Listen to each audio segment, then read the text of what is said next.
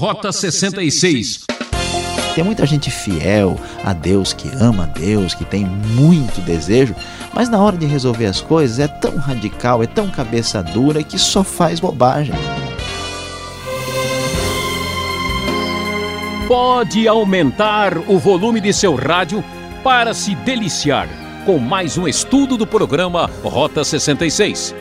Em nossa série Profetas do Antigo Testamento, o professor Luiz Saião nos convida para uma emocionante aventura através do livro do profeta Daniel. Este é o Apocalipse do Antigo Testamento, uma mensagem cheia de mistérios e revelações do futuro. Tema desta aula inaugural: Firmeza não se põe na mesa. O que podemos aprender com um grupo de jovens que são levados à força para um país estranho e distante? Mas que mantém seus valores inegociáveis e suas convicções inabaláveis?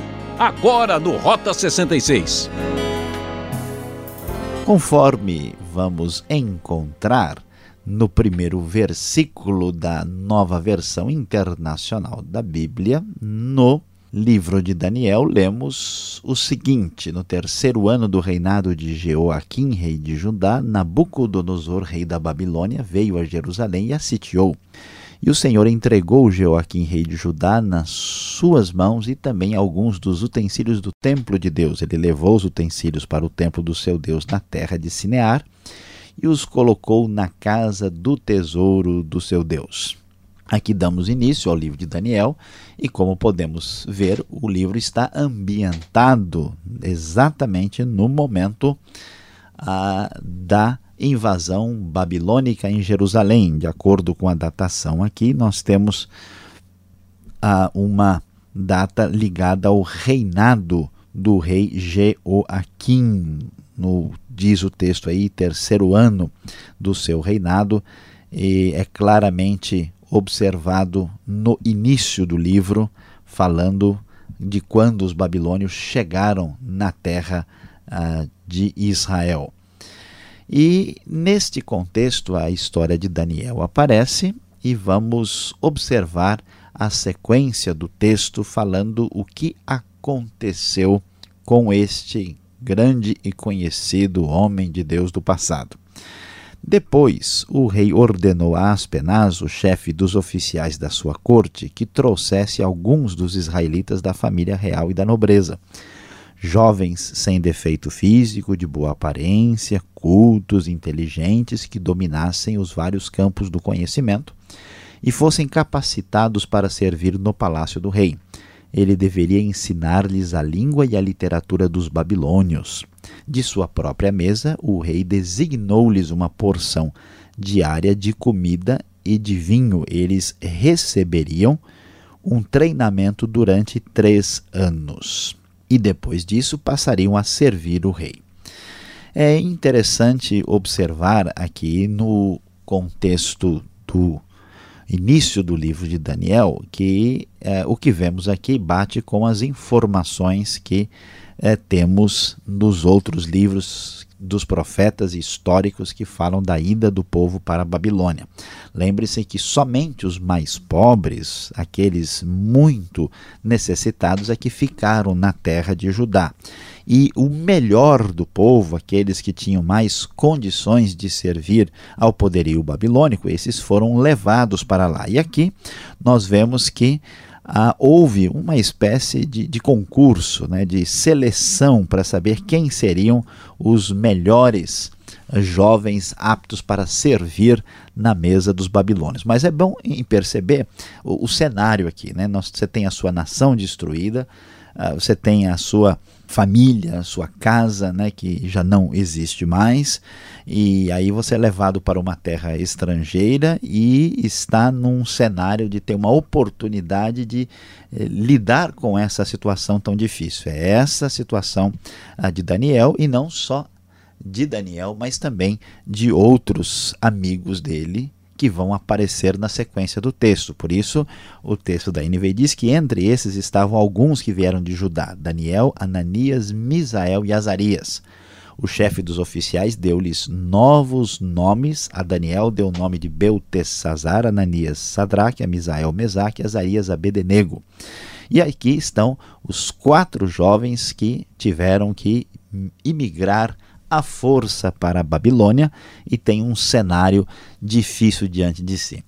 E o que, que acontece? Nesse processo de seleção, onde eles deveriam aprender a língua e a cultura dos babilônios, eles deveriam passar por uma espécie de treinamento acentuado aqui, bem intenso, né, durante três anos para poder servir ao rei.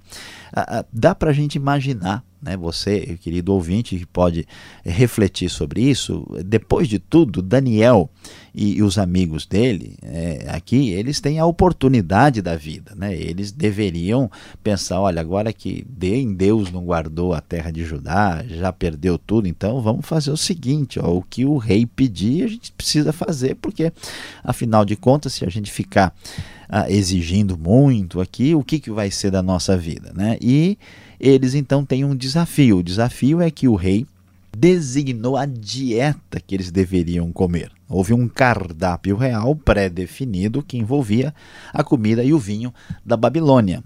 E aqui é que as coisas começam a ficar interessantes e diferentes quando a gente vai descobrir que firmeza não se põe na mesa, porque a comida e o vinho estão à mesa.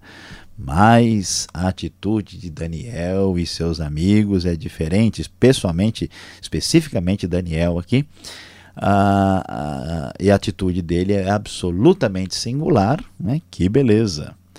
Daniel, contudo, diz o verso 8, decidiu não se tornar impuro com a comida e com o vinho do rei, e pediu ao chefe dos oficiais permissão para se abster deles. E Deus fez com que o homem fosse bondoso para com Daniel e tivesse simpatia por ele. Apesar disso, ele disse a Daniel: Tenho medo do rei, o meu senhor, que determinou a comida e a bebida de vocês. E se ele os achar menos saudáveis que os outros jovens da mesma idade? O rei poderia pedir a minha cabeça por causa de vocês. Olha, a situação vai ficando complicada aqui porque Daniel tem a sua consciência. Nós estamos no Antigo Testamento, você conhece, já estudou aqui no Rota 66 o livro de Levítico, você sabe que existem regras sobre pureza e impureza na fé do Antigo Testamento. E nessa atitude, Daniel deve ter uma postura de que se ele vai manter a sua fidelidade, a sua firmeza para com a vontade de Deus do seu tempo ou não. E então ele tem na sua diante dele né, a exigência do rei, a comida e bebida do rei, e Daniel tem uma postura que merece respeito nos dias confusos como são os nossos dias. Ele não aceitou abrir mão dos seus valores. E, apesar disso, Daniel não criou uma situação complicada. Ele falou assim: ó, o seguinte, eu não vou comer mais e, e, ponto final, minha religião não permite, não quero saber dessa comida, estou fora. Não, ele não agiu assim. Ele foi né, no jeito, na boa, na conversa, e conversou com o chefe dos oficiais: olha, é o seguinte, será que não dá para a gente fazer uma coisa diferente aqui? Né? E o homem foi bondoso pela ação de Deus, né, diz o verso 9 e Daniel escutou o problema dele. Olha, se vocês comerem diferente e der qualquer problema, quem vai pagar por isso sou eu. E Daniel, apesar da sua firmeza e da sua uh, espiritualidade, também mostra, mostra bastante a sua sensibilidade. Em vez do Daniel dizer, olha, é o seguinte, a minha atitude é essa, não tem jeito, não, ele vai e conversa. Então, o que, que ele disse ao chefe dos oficiais? Versículo 12 nos conta os detalhes. Peço-lhe que faça uma experiência com os seus servos durante dez dias. Não nos dê nada além de vegetais para comer e água para beber. Uma dieta vegetariana somente regada água. Depois, compare a nossa aparência com a dos jovens que comem a comida do rei e trate os seus servos de acordo com o que você concluir. Ele concordou, fez a experiência com eles durante dez dias. Daniel teve sensibilidade, sabedoria, conversou com o chefe dos oficiais e aqui fez uma dieta de baixíssimo colesterol, saúde total aqui sem nenhum problema. E os resultados foram muito positivos. Diz o verso 15 que, passados os dez dias, eles pareciam mais saudáveis e mais fortes do que todos os jovens que comiam a comida da mesa do rei. Assim, o encarregado tirou a comida especial e o vinho que haviam sido designados, e em lugar disso lhe dava vegetais. Meu querido ouvinte, veja que a firmeza não se põe na mesa, não se pode aí colocar em segundo plano a nossa fidelidade para com Deus. E Deus, na sua bondade, honrou a firmeza e a fidelidade de Daniel.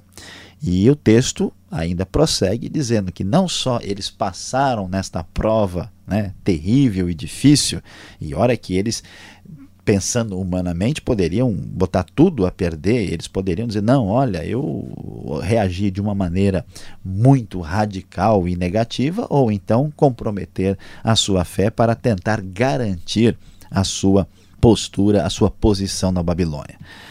E a Bíblia nos diz que a esses quatro jovens Deus deu sabedoria, inteligência para conhecerem todos os aspectos da cultura e da ciência. E Daniel ainda tinha a, a capacidade de interpretar sonhos e visões. E diz o texto no final que, no final do tempo estabelecido pelo rei para que os jovens fossem trazidos à sua presença, o chefe dos oficiais os apresentou a Nabucodonosor. O rei conversou com eles e olha só Prepare-se para ouvir. E não encontrou ninguém comparável a Ananias, a Daniel, Misael e Azarias. De modo que eles passaram a servir o rei. O rei lhes fez perguntas sobre todos os assuntos que exigiam sabedoria e conhecimento, e descobriram que eram dez vezes mais sábios do que todos os magos e encantadores de todo o seu reino. Daniel nos mostra uma lição de vida extraordinária. Primeiro, um moço preparado para as crises da vida. Quando chegou a guerra e a batalha, Daniel está entre os primeiros a ser preservados. Segundo, Daniel mostrou que a sua firmeza não se punha, não se podia colocar na mesa. Não era negociável. Ele tinha valores e valores firmes em Deus.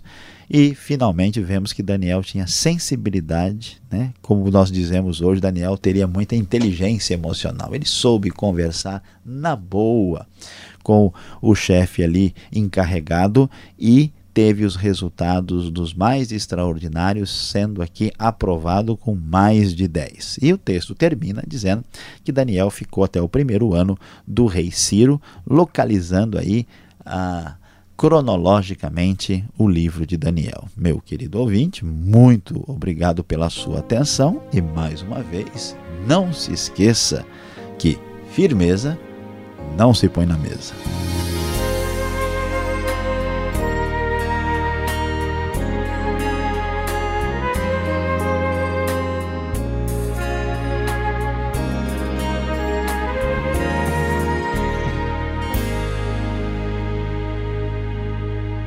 Você está no programa Rota 66, o caminho para entender o ensino teológico dos 66 livros da Bíblia. Esta é a série Profetas do Antigo Testamento, hoje iniciando o livro de Daniel. Tema: Firmeza não se põe na mesa. Rota 66 tem produção e apresentação de Luiz Saião e Alberto Veríssimo. Na locução Beltrão, realização Transmundial. Mande sua carta. Caixa Postal 18.113, CEP 04626-970 São Paulo, capital. Chegou a vez das perguntas. Confira.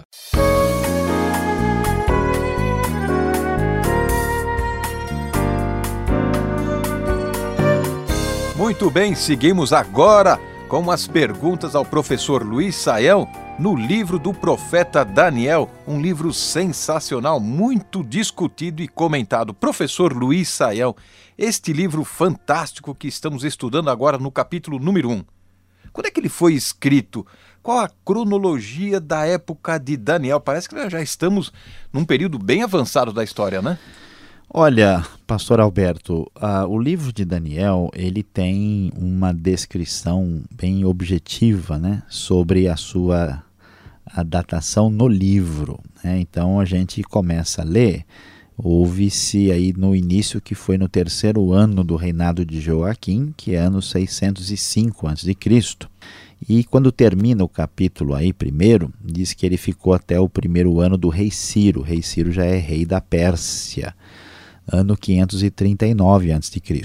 No entanto, alguns problemas, assim, pelos estudiosos mais críticos, têm sido levantados com respeito ao livro de Daniel. Né? Uma das dificuldades é que o livro apresenta assim profecias né, que parecem a ser muito detalhadas, ligadas ao segundo século. Nós vamos falar disso quando chegarmos lá. Uh, o livro tem palavras gregas, uma boa parte do livro foi escrito em aramaico, então isso levou uh, muitos estudiosos a, a, acharem que o livro tinha que ser posterior. Inclusive, a, me, a menção do rei Dario uh, tem sido discutida, né, a, que não poderia ser dessa época do sexto século. O tipo de literatura, Daniel, na, na verdade, não é bem um profeta, mas um, um, um tipo de livro mais apocalíptico. E esses argumentos têm o, o seu valor, a sua atenção, mas a, a ideia de que o livro é muito posterior, ela não, não subsistiu porque a avaliação assim mais técnica e linguística dos manuscritos do Mar Morto, né, que é, trouxeram muita compreensão a, a, respeito do hebraico, do aramaico e até do próprio livro de Daniel, é, revelam para a gente que o livro de Daniel tem que ser anterior. Então é muito possível que o livro tenha uma origem mesmo nesta época e é possível que tenha sofrido algum tipo de de retoque, algum trabalho editorial posterior que explique né, os problemas que ele tem aí apresentado. Mas o, toda a ambientação né, se dá nesse período, dos 605 a 539, pegando tanto a época dos babilônios como dos persas, quando dominavam a Judá. Então, professor, eu estava aqui ruminando sobre a vida de Daniel e eu fiquei pensando, mas Daniel arriscou tanto assim a sua vida por causa de comida? Será que existe alguma dieta espiritual, né, para a pessoa ser um pouco mais sensível à presença de Deus?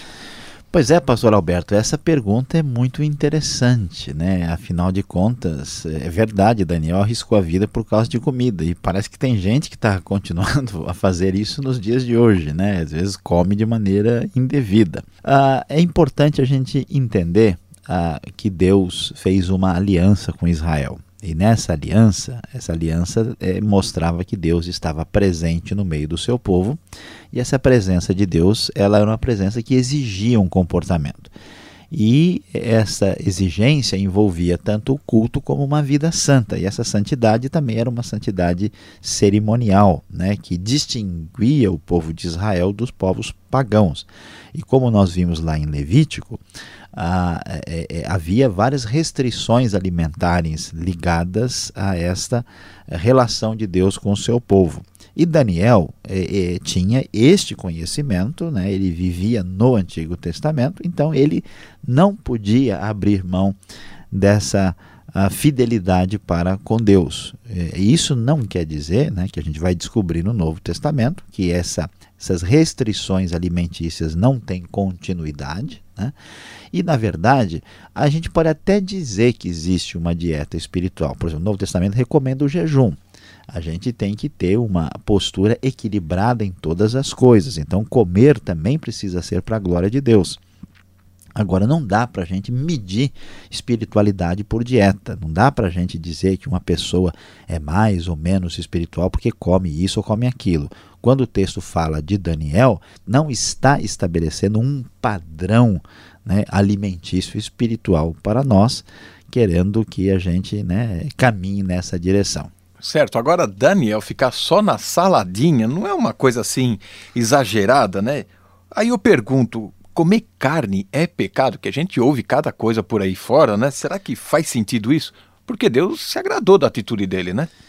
Pois é, aqui é preciso entender, né? Vamos é, de volta à mesa, né? Para discutir o assunto, né? É, o Daniel é, não quis comer carne. Por quê? Será que Daniel né, tinha a, alguma questão particular contra a carne? É correto comer carne? Olha, pastor Alberto, a Bíblia não proíbe ninguém de comer carne. Né? Tanto é que a carne foi dada ao homem, lá em Gênesis 9 nós vamos encontrar isso nós vamos encontrar uh, também a ideia clara que nos sacrifícios do Antigo Testamento né, se comia carne e até no Novo Testamento também Jesus mesmo disse que o que contamina o homem não é o que entra, mas sim o que sai, né, que do homem que está ligado aos seus maus pensamentos e más intenções. Então, comer carne não tem nada a ver com isso. Deus não está preocupado com essa questão como prova de espiritualidade. Existe uma discussão de que o homem inicialmente não comia carne, na eternidade ele não vai comer depois de ressurreto, mas aí são, são especulações sobre as quais não temos uh, como entrar em detalhes. Né? Por que, que Daniel comeu apenas vegetais? Até é importante, algumas versões traduzem incorretamente, dizendo que ele comia só legumes. Né? Legumes é vegetais parcialmente, não quer dizer que ele comesse só ervilha, feijão. Né? Não, ele comia. Que delícia. É, de fato, vegetais. Por quê? Porque não existia na lei de Deus nenhuma restrição para vegetais, tinha restrição para animais. Então, Daniel se ele te tentasse dar um curso de Levítico né, para o oficial babilônico, ele teria muito problema. Essa pode, não pode, isso aqui, ó, veja o manual. Então ficou mais prático e fácil dizer: ó, vegetal está liberado, não tem problema. É como a pessoa, ele vai no médico, né, e aí o médico diz: ó, salada à vontade, né, agora não come isso, não come aquilo, para o seu caso não fica bem, né, não está bom. Então, aqui no assunto não tem nada a ver com saúde, né? e nem ah, com uma espécie de espiritualidade, mas a fidelidade de Daniel em relação a Deus, né? Ah, de não comer nada que fosse proibido na lei. Agora, o mundo que eles estão indo agora, né? É, que realidade Daniel, seus amigos estavam enfrentando lá na Babilônia? Olha, é uma realidade bem diferente. Né? Eles estão na maior potência do mundo da época, né? um povo que conquista os outros povos e tenta aí, vamos dizer, tirar vantagem das, dos melhores talentos dos povos conquistados para que se tornem aliados e ajudem no processo de dominação, por isso é que eles vão chegar à, à presença do rei, né?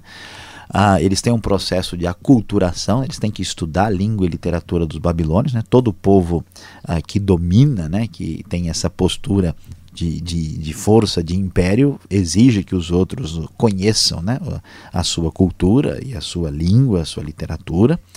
E essa a, a situação de Daniel ficou ainda mais clara quando ele vai trabalhar aí junto com né, o chefe é, dos oficiais, que em algumas versões é, assustadoramente diz que o, o, homem era eunuco. Né? Ele não é eunuco. Essa palavra tem duas traduções no hebraico e aqui não há nenhuma razão para ele ser considerado eunuco. Ele é chefe dos oficiais. A palavra mais adequada aqui é oficial. E o que acontece? Eles mudam o nome, né? eles recebem nomes e Beltesazar, né, Sadraque, Mesaque e Abednego. Esses nomes assim estranhos, né, que ninguém coloque um nome desses em, em nenhuma outra pessoa, não fica bonito, muito esquisito, né? Esses nomes significam homenagens aos deuses pagãos, né? ao Bel, né? Uh, que é uma referência a Marduk, que é uma divindade ligada à lua, também a Nebo, né? E aqui a gente encontra essa é, referência ah, de eles terem que entrar assim de frente né, com o paganismo numa situação ah, dessas. Né? E impressionante observar que eles conseguem se dar bem né, e se desenvolver nessa experiência estranha na Babilônia. Muito bem, gente. Firmeza aí. Vamos agora à conclusão do estudo para você.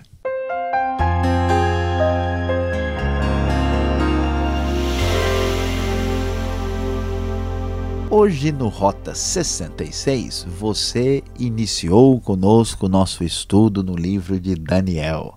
Nós estudamos o capítulo 1 e o nosso tema foi Firmeza, não se põe na mesa. Você acompanhou conosco a viagem de Daniel e os seus amigos para a Babilônia, onde ele passou por um teste gastronômico extraordinário que comprovou a sua fidelidade para com Deus.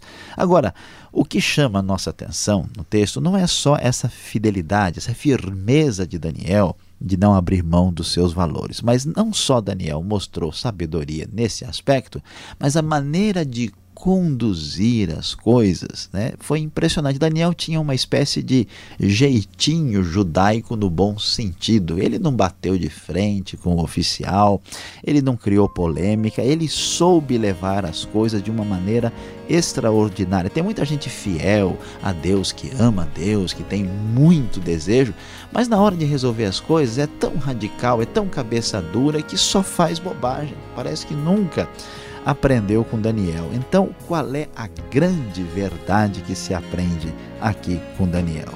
Saiba, preste atenção, saiba que além de espiritualidade, é preciso ter sensibilidade.